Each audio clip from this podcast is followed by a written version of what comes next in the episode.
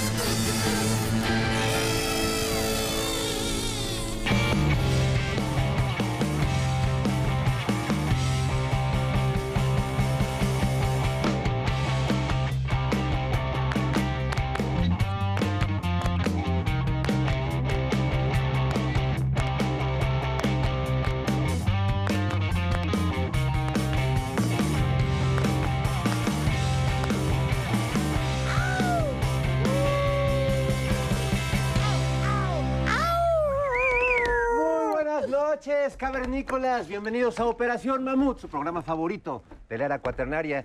Y hoy yo, como Moreira, siento que es uno de esos días que uno no está para... Para, para esas cosas, Para Dora Huerta, Fíjate. Jairo, ¿cómo Hacerle están? a la mamá campanita. Hacerle a Oye, la pero mamá. además, ¿cómo depende el punto de vista? Porque yo sí estoy para. mm. ¿Tú sí? Oh, que- Ay, Dora Huerta, tú siempre, Bueno, cada siempre. quien. Es mucha Cada información, quien. mucha información. Mucha información para un domingo en la noche. Pues es domingo en la noche. Es domingo. Señora, señor. Acá estoy con estos dos guapetones. No me tengan envidia. No, pero bueno, ¡Au! estamos eh, además eh, un poco con, con esta confusión que nos hace cantar No llores por mi Argentina. Oh, un abrazo a toda la, la banda, Ah, sí, la eh, comunidad. a todos nuestros amigos allá de argentinos que Sí. hoy, hoy, mi ley es presidente, parezca lo que parezca. Ah, Por eso, de- como Cristina Kirchner, yo también. Oye, no. Viva qué- la libertad, qué- carajo. qué ¡Viva cosa la libertad, carajo! Qué cosa más terrible, pero No. bueno, aquí estamos de solidarios. Bueno, con- pero aquí tenemos a nuestra Beatriz Pajés con su ¿Oh, portada qué? esta infame, vil de ¿Qué la revista es? Siempre. Fíjate que yo no sabía si era siempre o proceso, pero ya vi que es siempre. Es siempre. Sí, sí, que sí. debería llamarse nunca ya, más Ya, bien, ¿no? Pero Oye, no existe, o sea, realmente es una, es una revista que tuvo prestigio hace mil años. ¿todavía se imprime? Yo creo que no. o yo ya no nomás es en no línea y ya nomás es en, en Twitter. Ay, ya en no sé ni cómo sale esa, pero qué, qué manera de pisotear el legado periodístico de, De- de Del papá. José Pajés José Yergo. Pajés Yergo. Este, ¿Por, por qué esa vileza? Ya están tan desesperades que pues, ya... están Yo creo, muy que, yo creo que es el desesperados. fentanilo. El abuso del fentanilo genera este tipo de Pero a ver, ¿qué, clase de operación mon- me- mental aplicó ahí para poner a Claudia Pero con nazi una comunista. suástica? Nazi comunista. Nazi comunista Eh, pero.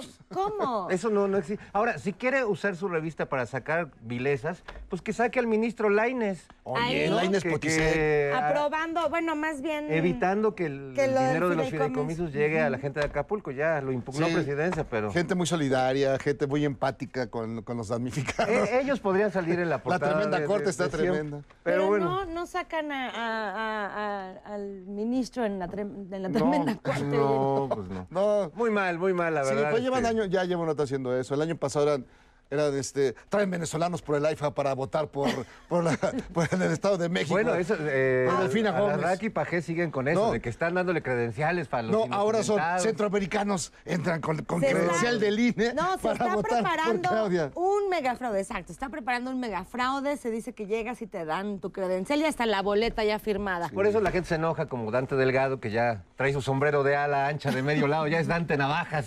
Oye, y, Pero con, con tenis fosfofofo. y fosfo, fosfo, que se nos va fosfo. de alcaldesa. Va por la alcaldía de Monterrey.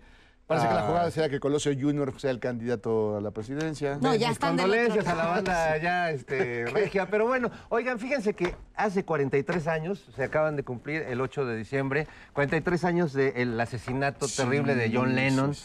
Eh, pues una figura muy importante en la música y en la política también. Sí. Y hace unos días pude entrevistar al, pues a un argentino, justamente, Javi Parisi, que es el doble oficial de John Lennon. Hoy que además las cazadoras de Tepexpan vienen rindiendo homenaje al cuarteto de Liverpool. Vamos a ver esta entrevista con Javi Parisi y regresamos aquí a Operación Mamut. Queridos amigos de Operación Mamut, hace 43 años nos arrancaron a uno de los artistas, de las personas más importantes y trascendentes en la cultura, en la música, el gran John Lennon.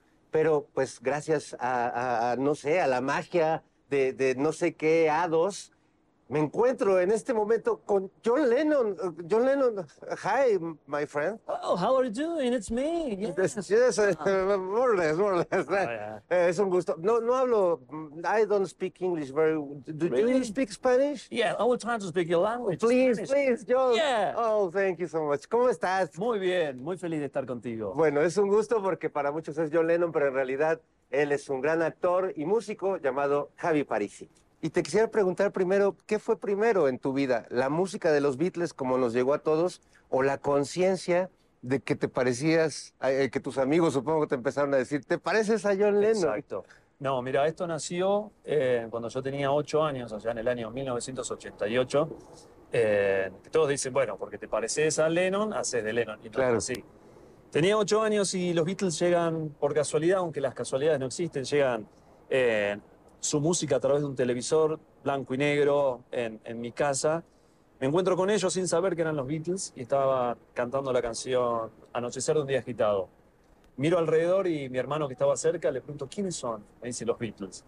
A partir de ese momento le pedí a mi madre que quería aprender eh, a tocar la guitarra y a estudiar inglés para saber lo que ellos este, cantaban, lo que decían, quería aprender su lengua. Bueno, y a partir de ese momento eh, nació toda esta historia, eh, historia de amor, de pasión por, por los Beatles, ¿no? Imagínate, para un chico de ocho años encontrarse con eso. No, para, para todos creo que eh, los, los adolescentes que les tocó vivirlo en el momento, pero a los niños que nos tocó un poco de rebote, que fue un grupo muy, muy influyente y nos marcó. Y tú tiempo después hiciste una banda tributo a los Beatles. A tanto llegó ese amor por su música. Imagínate que yo empecé tocando folclore típico de, de Argentina, samba y demás, y yo iba con los cuadernos y le decía a la profesora, quiero aprender a tocar las canciones de los Beatles. Y yo seguía con eso, hasta que a los 17 años un amigo ve en mí y me dice, te pareces mucho a, a John Lennon, porque estábamos ahí en la casa de él y pasaron el video de Something. Ajá. Lennon tenía el pelo largo en ese momento, yo tenía el pelo largo, y él me lo marca a mí. Imagínate, yo no... Ni cuenta te habías dado. Claro, porque no es que estaba buscando parecerme a Lennon. Al sino que- contrario, está buscando uno ser uno mismo, ¿no? Y bueno, y, y a partir de, de ese momento, dos años después, comencé a, armar mi primera banda tributo a los Beatles con amigos del barrio, de, de mi ciudad, de Lanús. Eh, ahí comenzó toda esta historia que ya hace más de 23 años que, bueno, que empecé armando una banda y después todo el recorrido que, que me llevó hasta el día de hoy. Como bien vos decís, eh, no es una imitación porque yo empecé cantando las canciones de, de Lennon arriba del escenario, con el parecido, está bárbaro.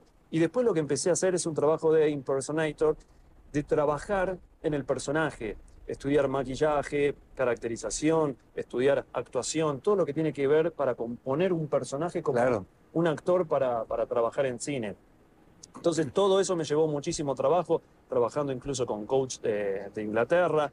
Eh, Con entonces- gente, con familiares de John Lennon, te acercaste a su media hermana, es decir, Exacto, viviendo mucho tiempo allá en, en Inglaterra.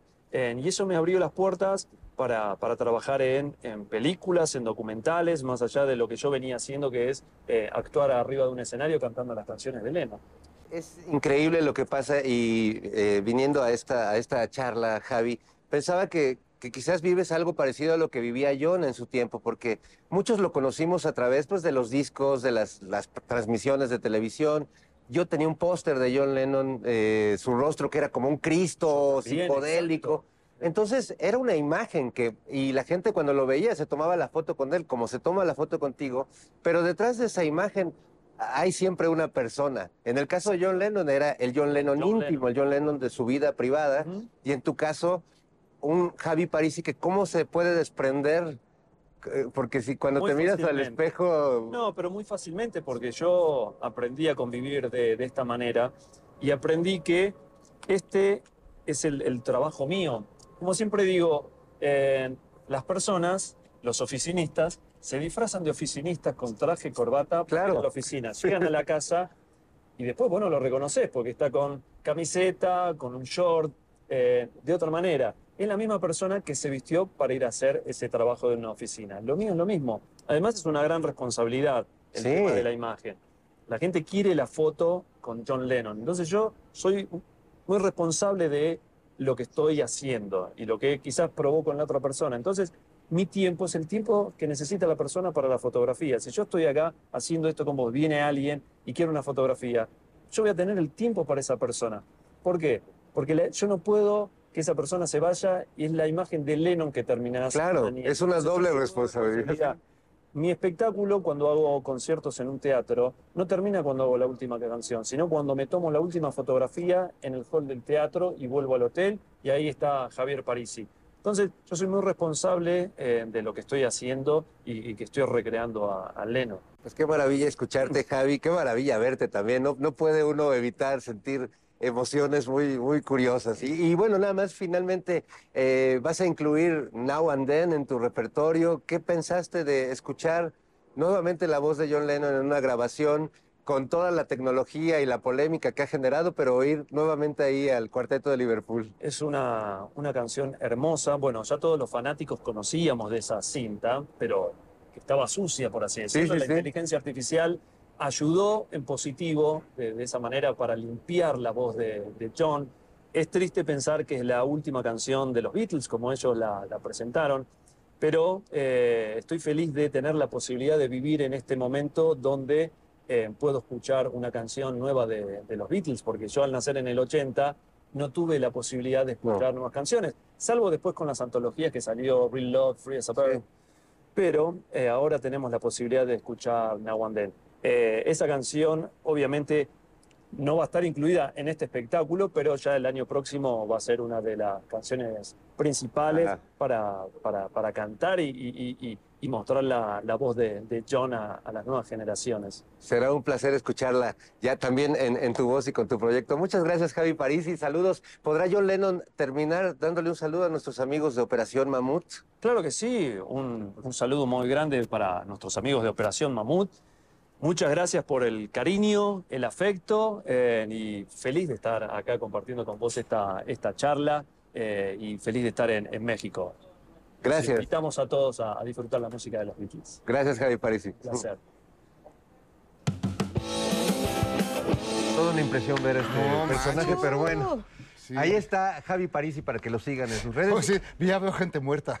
No, no, no, no, no. Es que hasta la hermana se trastocó cuando pues. lo vio, ¿no? Pero bueno, el legado de En Lennon fin. es inmortal. Y bueno, hoy nos acompaña un periodista de carrera larga, gran contador de historias, que viene a presentar su nuevo libro, Claudia Sheinbaum, Presidenta. Arturo Cano estará en la caverna. Y vamos al Estadio Colmilludo para saludar al trío de Liverpool. Ellas son las cazadoras de Tepexpan, Alice, Kitsia y Rack.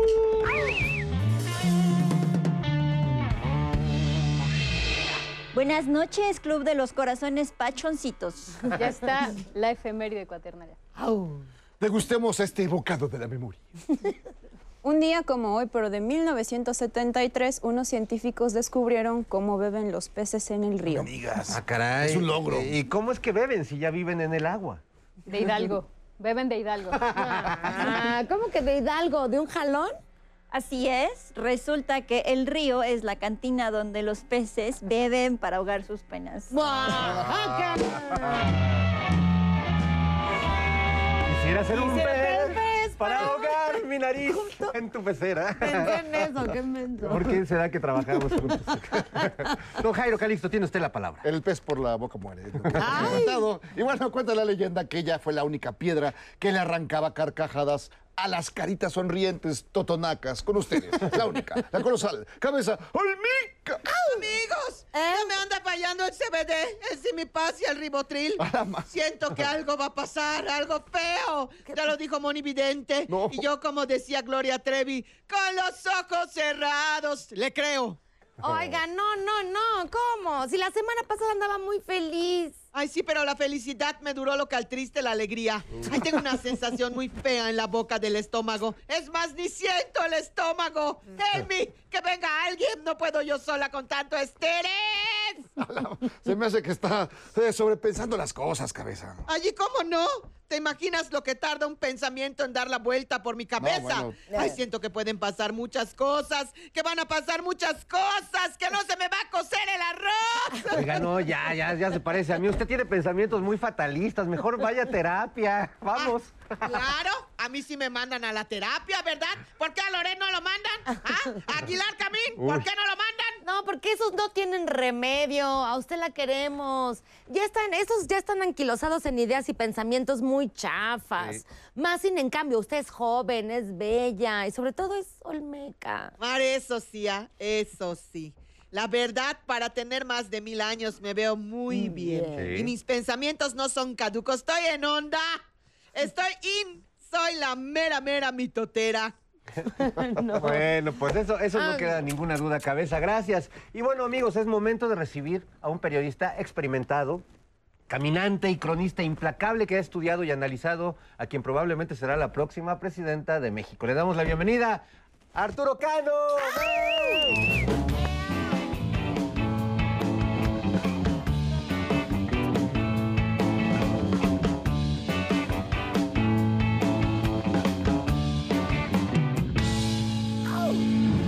Pásele a lo barrido, don Arturo Cano. Bienvenido aquí a la Piedra de los Sacrificios. ¿Cómo Muchísimas estás? gracias por la, por la invitación, por verlos, por verlos por aquí. No sé de qué vamos a hablar, pero pues, Pues, aquí Vamos a hablar de las chivas en Ni nosotros, ni Sí. nosotros en realidad, pero nos da gusto tenerte aquí. Sobre todo ya eh, arrancando el mes de diciembre, ya con eh, la Navidad a flor de piel, con todas estas celebraciones y un remanso en términos políticos siempre.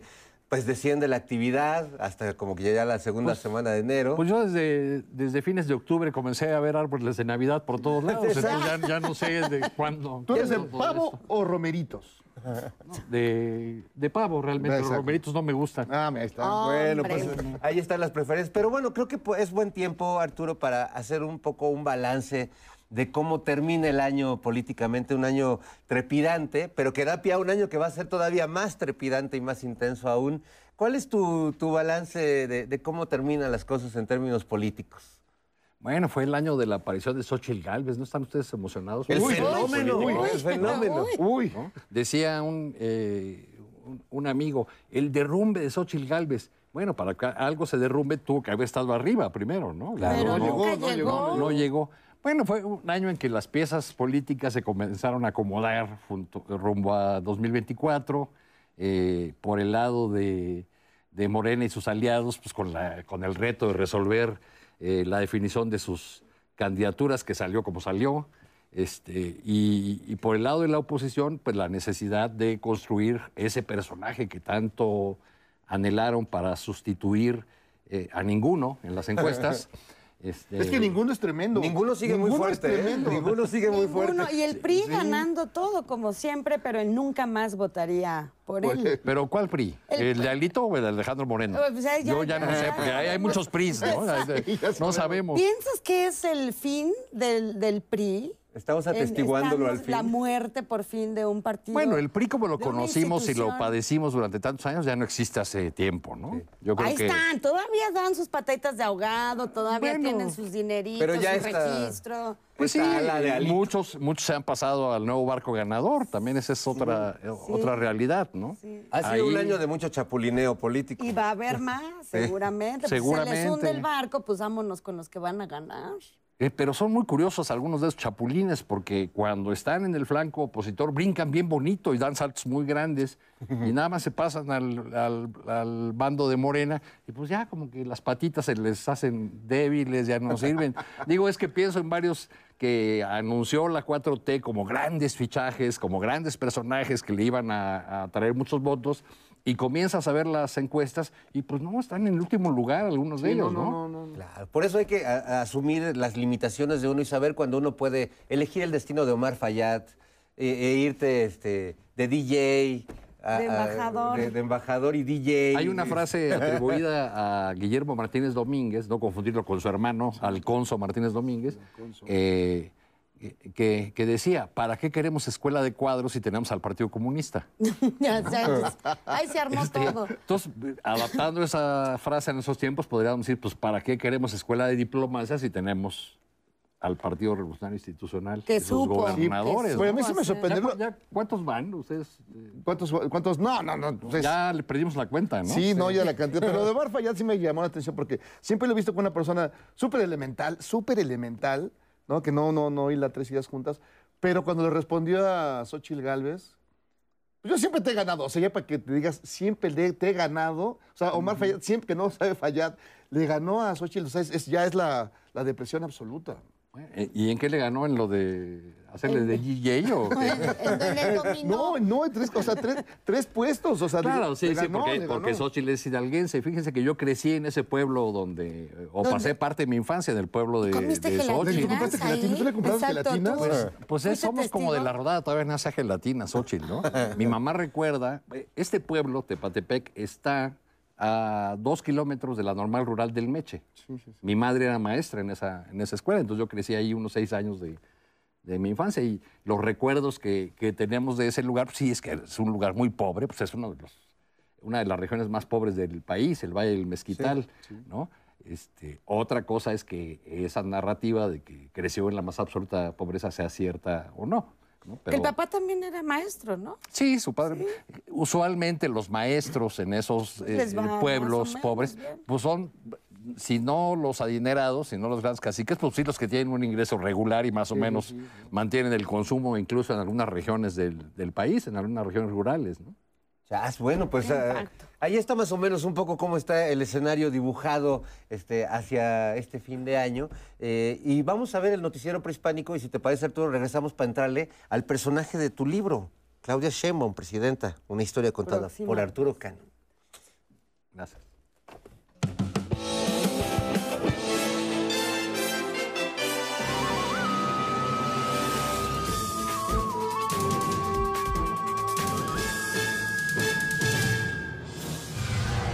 Muy buenas noches, tututuls. Bienvenidos al noticiero prehispánico. Yo soy Cuauhtémoc, el águila que vuela sin explotar a los renos. Y yo soy Hernán Cortés, el que te prende la chimenea y te apaga la velita. Usted me conoce y me conoce muy bien.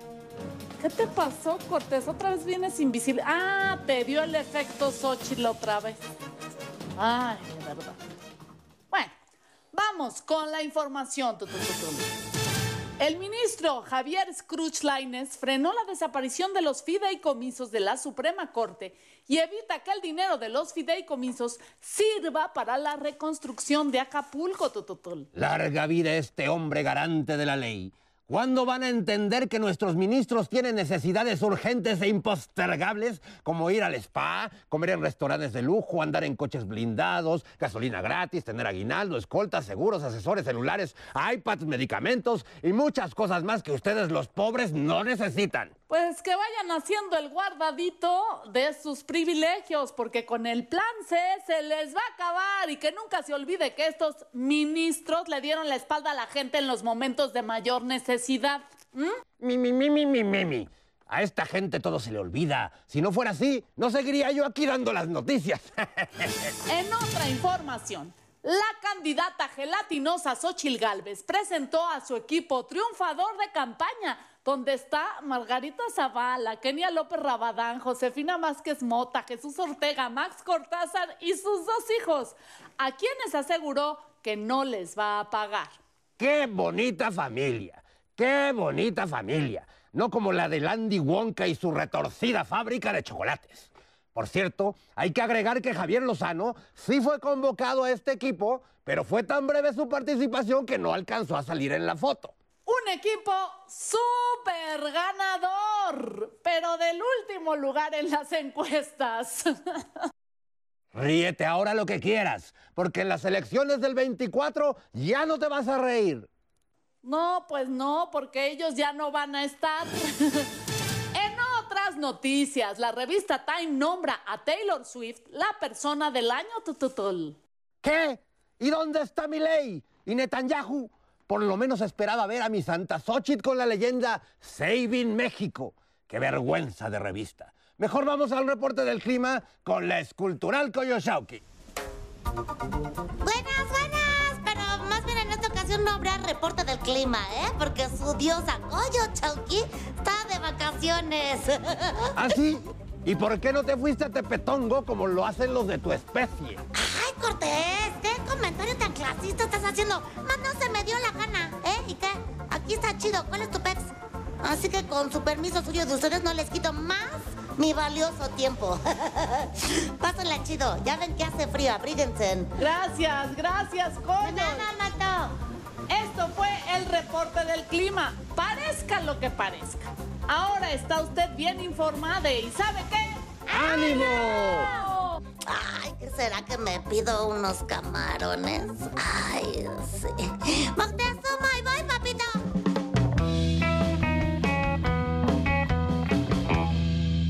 Chumel dice sus mentiras. No importa que no le creas. Ay, Chumel, tú ya deliras. Lo veas donde lo veas. Te sientes muy chistosito y hasta tremendo histrión.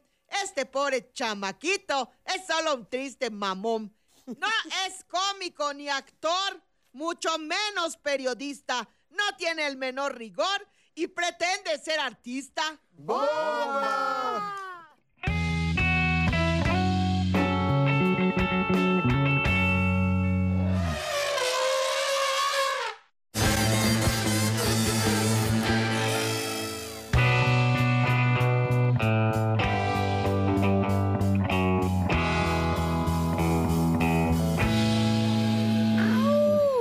Ya estamos de vuelta en Operación Mamut, Mamut.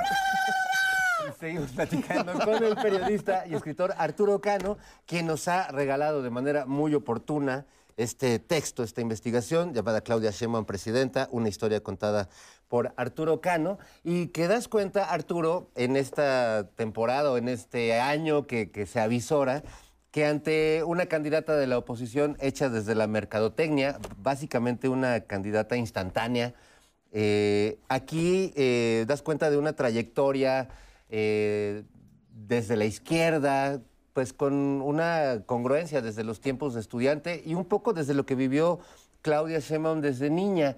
¿Qué te lleva a ti? parece obvia la pregunta, pero bueno, ¿qué te lleva a ti a, empezar esta, investigación? Y, bueno, ¿cuál, ¿cuál ha sido tu experiencia de, sumergirte en la historia de la que probablemente sea la próxima presidenta y la primer presidenta de, de México? Hará unos dos años eh, cruzó por mi mente la idea de, "Güey, bueno, ¿qué voy a hacer rumbo al 24?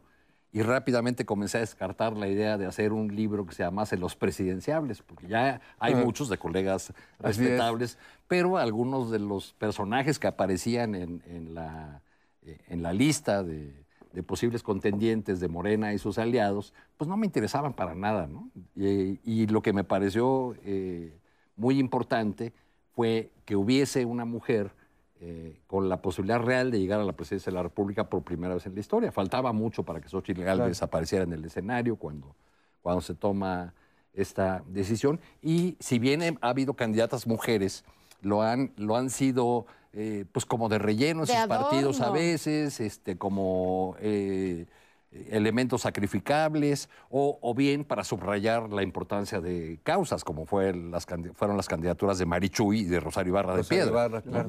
este, eh, eh, pero Claudia Sheinbaum, pues era en realidad la, la mujer eh, con posibilidades reales de llegar a la presidencia, la, la primera, y pues de ahí nació el, el interés. Yo la había conocido en unos foros que moderé, donde se habló de la, de la ciudad, así que pues mandé ahí algún mensaje de si estaría interesada.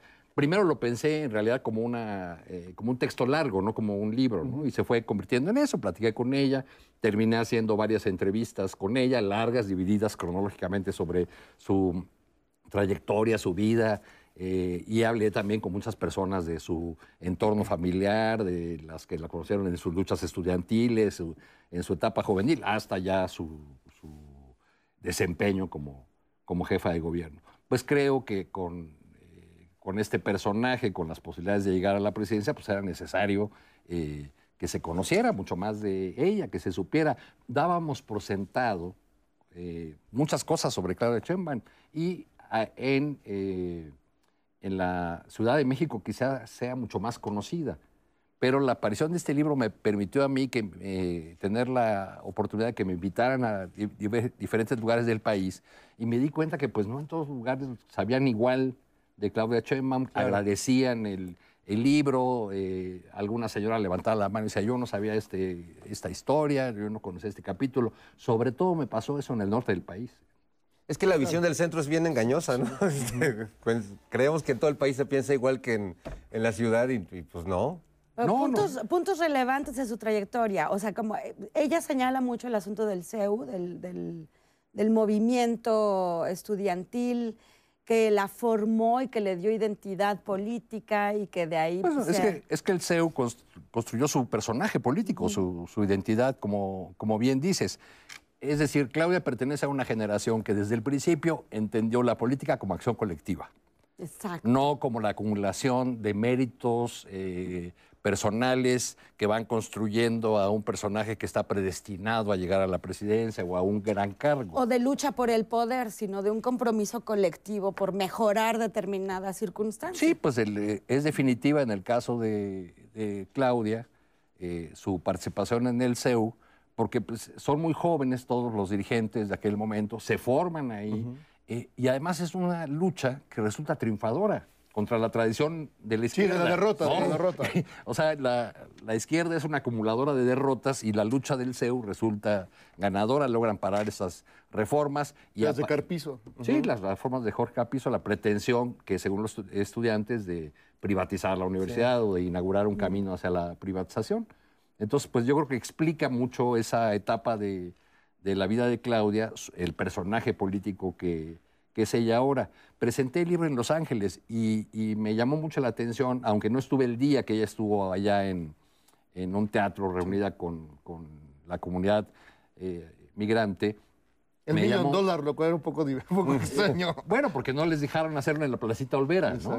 Por las, las restricciones del INE de que no podía hacer en espacios Abiertos. terminaron haciendo ahí. Pero tengo muchos amigos en, en las comunidades migrantes, porque es un tema que yo he cubierto mucho, y me contaron que no habían visto algo así, eh, ni con López Obrador. Es decir, por el interés que, que propició la visita, al punto de que varias de las reuniones no solamente fueron con morenistas o simpatizantes, sino incluso con liderazgos migrantes que han estado abiertamente a favor del PRI y el PAN, pero que estaban interesadas, eh, eh, interesadas en conocer a Claudia porque le ven potencial como Claro. presidente de la República. Con López Obrador, quizá por las tres campañas de él, en fin, ya no hubo el mismo interés ni el, ni el año pasado. Un elemento adicional en el caso de Claudia, vivió cuatro años en Estados Unidos. ¿no? Ella eh, como estudiante, ella y su, tiene su esposa, allá. y tiene familia allá, este, eh, convivió, en, eh, aunque vivía en- prácticamente en Raccoon City, en una- en un lugar estudiantil, convivió ahí con, con muchos mexicanos. Eh, me, me dice en una de las entrevistas, pues es que la mitad de Aguilea, Michoacán, está ahí en Allá. Se comen, se comen las mejores carnitas. Las mejores carnitas ¿no? están allá. Como Sí. medio Puebla, eh, Nueva York. Nueva York, Nueva York, están todos mis primos. Bueno, pues así está la cosa. Y, y, bueno, el, el discurso de la oposición es mucho y se contrapone a lo que uno puede leer en tu libro, de que Claudia Sheinbaum es un invento de López Obrador y de que, pues, sin, sin ese dedo este, flamígero y divino, ella no sería quien es, cuando en realidad, pues creo que... ¡Ay! ¡Ay, oh, demonios! espera! Oye, déjenme preguntar. No manches, ¿y ahora de qué viene el señor, eh? ¿Qué es eso? ¿Qué? te- qué? De piñata, ¿no? Quiere inaugurar las posadas. Nah, es una provocación. Es la quiere que le piñata de peguemos, Troya. pero No lo vamos a Puede ser. hacer, no le vamos a dar de palazos. Ah, Es más, mendigo. ¿qué le hacemos, Nora? Échale ahí algo. Échele agua. Un cohete. Ay, pero se ve coquetón. Ah, y se ve- si se le ve bien, la ponemos verdad, dulcitos pero- eh, ahí pero- en sus hoyitos. Pero no te confíes, no te confíes. Caramelitos en sus hoyitos. A ver, Bueno, no a ver, pero pásame los caramelos. Ay, Échale fruta a la piñata. Mira, ahí está, ándele. Para que se endulce la vida, viejo amargado. Órale. Echen unos Órale. cacahuates de a montón. Ya perdió, ya perdió, señor. Bueno, y, y en lo que Nora le, le echa la fruta a la piñata, nosotros, nosotros vamos a lo que sigue.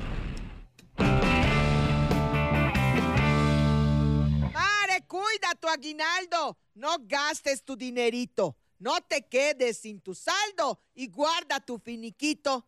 Tampoco veas fake news ni creas a los alarmistas. Mejor hazles repelús a esos tristes golpistas. Son días muy preciosos, con su época fugaz. No oigas a los liosos y vive mejor en paz.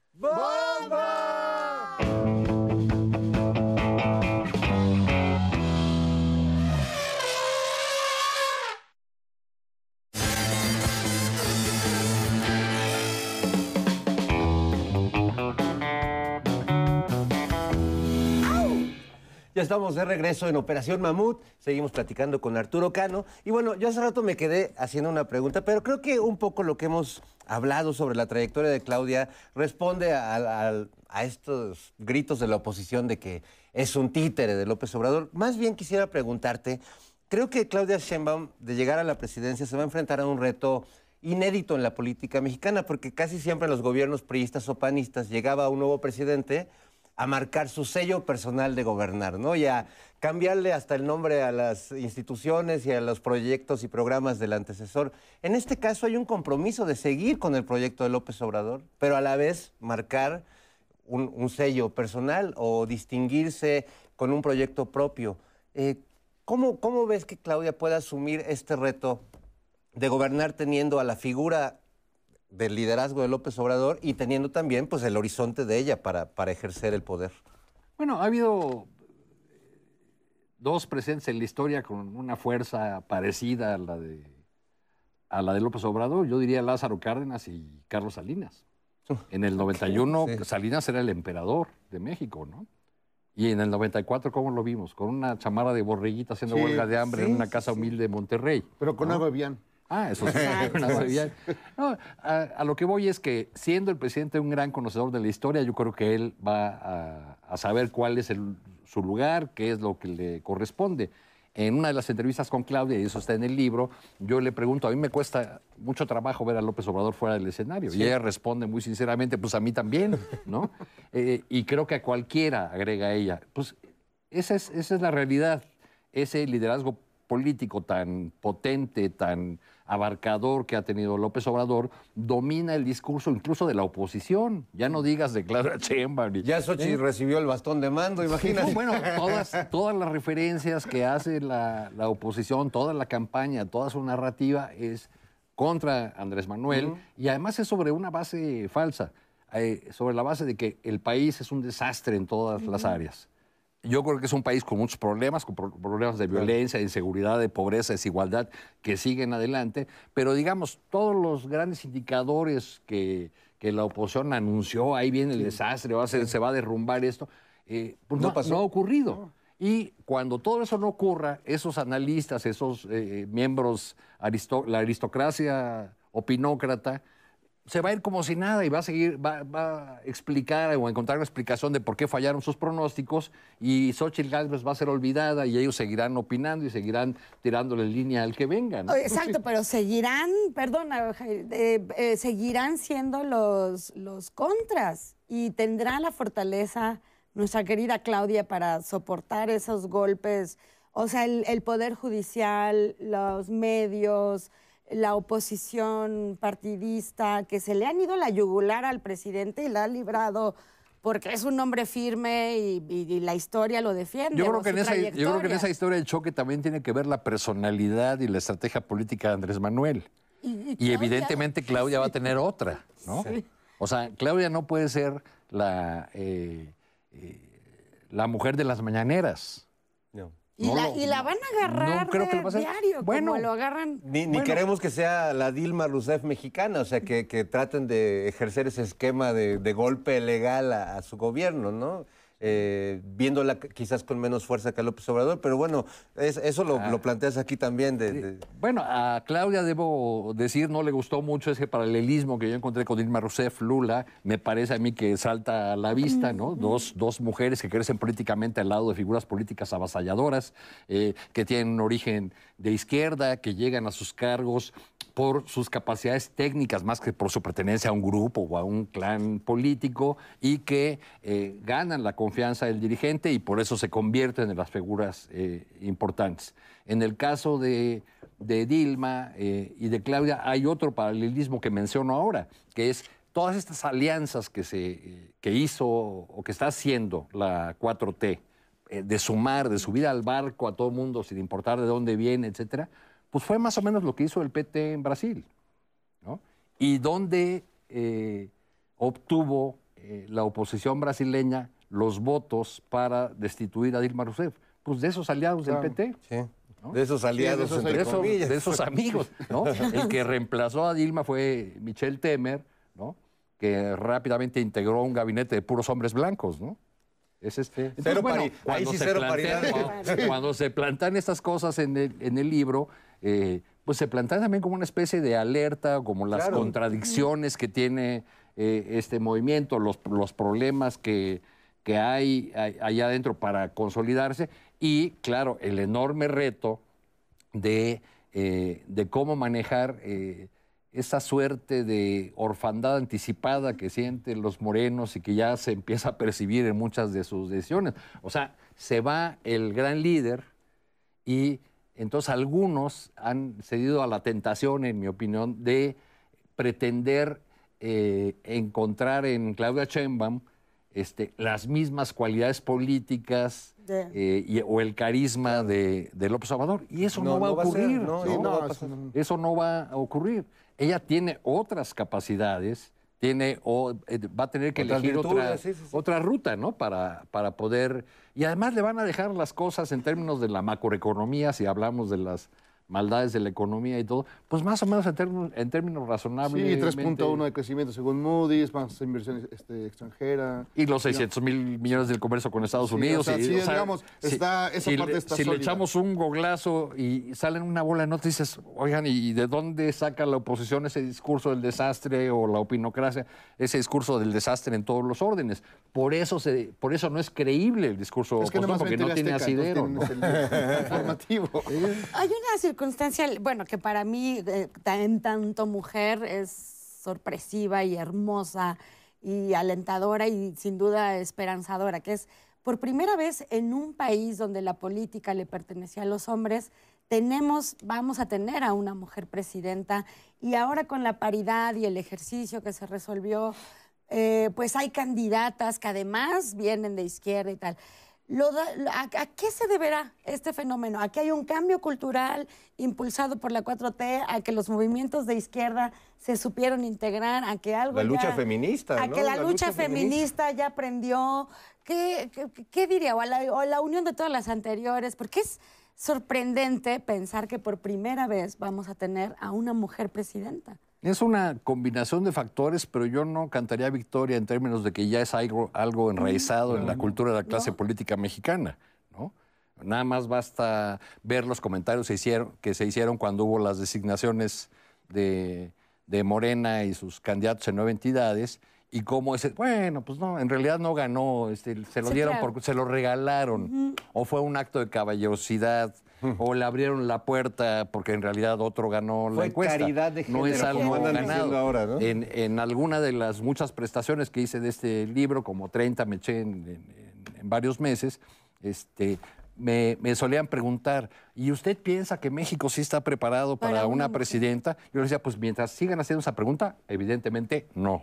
O al menos algunas mexicanas o mexicanos, no. Sí. Y curiosamente, muchas haciendo, veces, sí, sí, sí. curiosamente, muchas de las personas que preguntaban eso eran mujeres, ¿no? Es muy, muy curioso cómo ocurre eso. Yo creo que todavía es una batalla eh, Bueno, es que que, que es de, de largo aliento, que todavía falta mucho, ¿no? Esto es un principio y pues ha tenido que ser así, de, pues eso porque de otra manera no hubiera ocurrido. No, no. Si le preguntan a, a los eh, señoros, no, no van a abrir ese espacio. Pero bueno, vamos a nuestra nocturnera de hoy y regresamos ya prácticamente a decirles adiós. ¡No! Tan rápido. Señor don licenciado presidente constitucional de los Estados Unidos mexicanos, ¿cuál es su opinión de las palabras del ex consejero del INE, mi tatanquita Lorenzo Córdoba, donde lo llama usted autócrata con una visión fascista de la justicia? Ah, caray, a ver, a ver, Jesús, ponte el video para ver qué dice Lorenzo. Si queremos salvar nuestra democracia de la profunda obra destructiva del gobierno actual, tenemos que empezar por reconocer ese problema y reivindicar al diálogo y al respeto del pluralismo como base de nuestra convivencia. Y más nos vale hacerlo pronto y en serio, porque si no, el autócrata, con su visión fascista de la política, habrá triunfado. Ah, caray.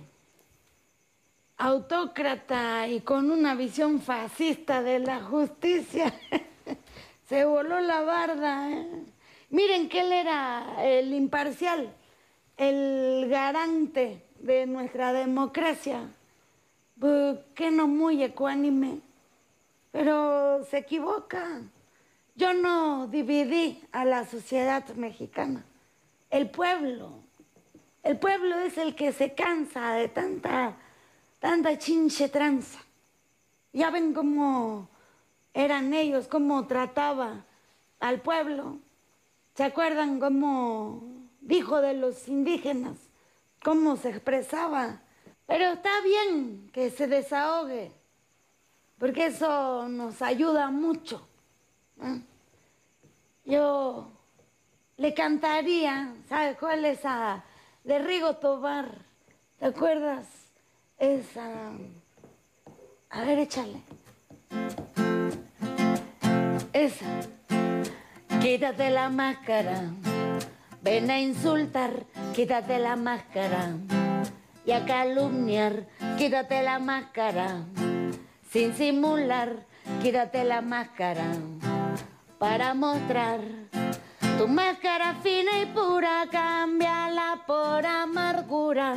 Ven ya saca ese facho que necesita un abrazo. Ahí está el chipocles, mira. Éalo. Ahí está el chile chipocles, se siente muy acá. Todos juntos. Quítate la máscara. Ven a insultar, quítate la máscara. Échale a calumniar, quítate la máscara. Para mostrar, quítate la máscara. Para mostrar. Mira, hasta se ve más feliz que ya nadie se acordaba de él. Adiós, Chipocle. ¿Ves lo que digo? ¿Para qué va a simular que es un democrático y un ecuánime cuando es prianista? Yo fíjate, hasta se me hace raro que Xochitl todavía no lo invite a sumarse a su campaña. Qué raro, ¿no? Pero bueno, ya se quitó la máscara. También así ustedes. También ya, fuera máscaras. Tiempo de definiciones. Ay, vámonos a dormir, ¿no? Que ya hace frío. La pajesta, bueno, ya se había quitado la máscara. Está buena, ¿no? Para los jóvenes, quítate la máscara. Ven a gozar, quítate la máscara. Pues hemos llegado al final de este programa. No, no sabemos cómo se nos fue tan rápido. Es que la plática con Arturo Cano está muy buena. Jairo, tenías una última pregunta. Venga. Sí, creo que hay- el, tema con lo de Harfush y lo de Clara y muchos elementos que hay en la, la realidad, hay un tema que está como olvidado, pero que está ahí presente claramente, la clase media. ¿Cómo va a ser el, o cómo piensas que puede ser el discurso de Claudia Sheinbaum frente a la clase media que siente olvidada, que siente este, poca bajeada, menospreciada, Señalada. señalada, cuestionada? Y que pues ahí están ahí y vivamos que no, no, no son zombies, que tienen ahí sus ideas claras. Primero tendríamos que considerar que la clase media no es algo homogéneo. Sí, claro. Y, y hay distintos agravios, unos que están fundados en una idea de ciertos sectores de la clase media de que López Obrador se nos lleva a, A Venezuela todos Venezuela, y otros sectores que tienen agravios reales con la 4T, como eh, ocurre con el sector cultural, con eh, una parte de los científicos, con académicos en general. Hay ahí una, una serie de, de elementos, de políticas de la 4T que han afectado y Claudia tendrá que abrir eh, la puerta o, los, o tender puentes para poder hablar con esos sectores y recuperar lo que se pueda lo que se pueda recuperar. Yo creo que desde el principio su estrategia ha ido en esa dirección. No es casual, por ejemplo, que 10.000 o más de 10.000 científicos y académicos de todo el país hayan firmado una carta eh, para respaldarla. ¿no? Hay ahí una conexión de la, con la comunidad a la que ella pertenece. Pero así como se hace en el caso de los académicos científicos, creo que lo tienen que hacer con otros sectores, no con aquellos que ya están perdidos. O Sí, sea, no. digamos, la clase media mayamera eh, mexicana, esa, La que, la que votaría por mi ley, esa que votaría por mi ley. esa nunca va a votar O sea, nunca va a votar por el candidato de Morena, quien le pongan. Aún le hubieran puesto a Harf. Prefieren ir a votar a Ucrania. Sí, no hubieran votado por, por ninguno. Votarían por Netanyahu. O sea, ya, no tiene sentido, ¿no? A mí, por mi ley. Pues bueno, eh, ahí está Arturo Cano. Muchísimas gracias por acompañarnos esta noche en Operación Mamut y gracias por eh, pues darnos claridad sobre el personaje de Claudia Sheinbaum, que por cierto también de llegar a la presidencia será la primera comandante suprema de las Fuerzas Armadas, que no es poca cosa. No, no, pues ese es. A ver, ya veremos cómo se le cuadran los militares. Así es. Que tanto poder han ganado últimamente. Así es, Arturo. Muchísimas gracias, Arturo. Muchas gracias a ustedes. Que vuelva, que regrese. Que regrese. ¿Dónde te seguimos? Bueno, ¿Dónde te, la- te leemos? ¿Dónde te seguimos, Arturo? Pues ahí en, en lo que antes era Twitter y ahora no sé ya X. cómo se llama. Ex, Estoy ahí como Arturo Cano MX. Muy bien. Y acá está este libro, Claudia Sheinbaum, Presidenta, editado por Luis Jalvo, una historia contada por Arturo Cano. Gracias, Nora Huerta. Gracias, don Jairo Calixto. Gracias a John, Paul, George y Ringo, Cuarteto de. Adiós, amigos.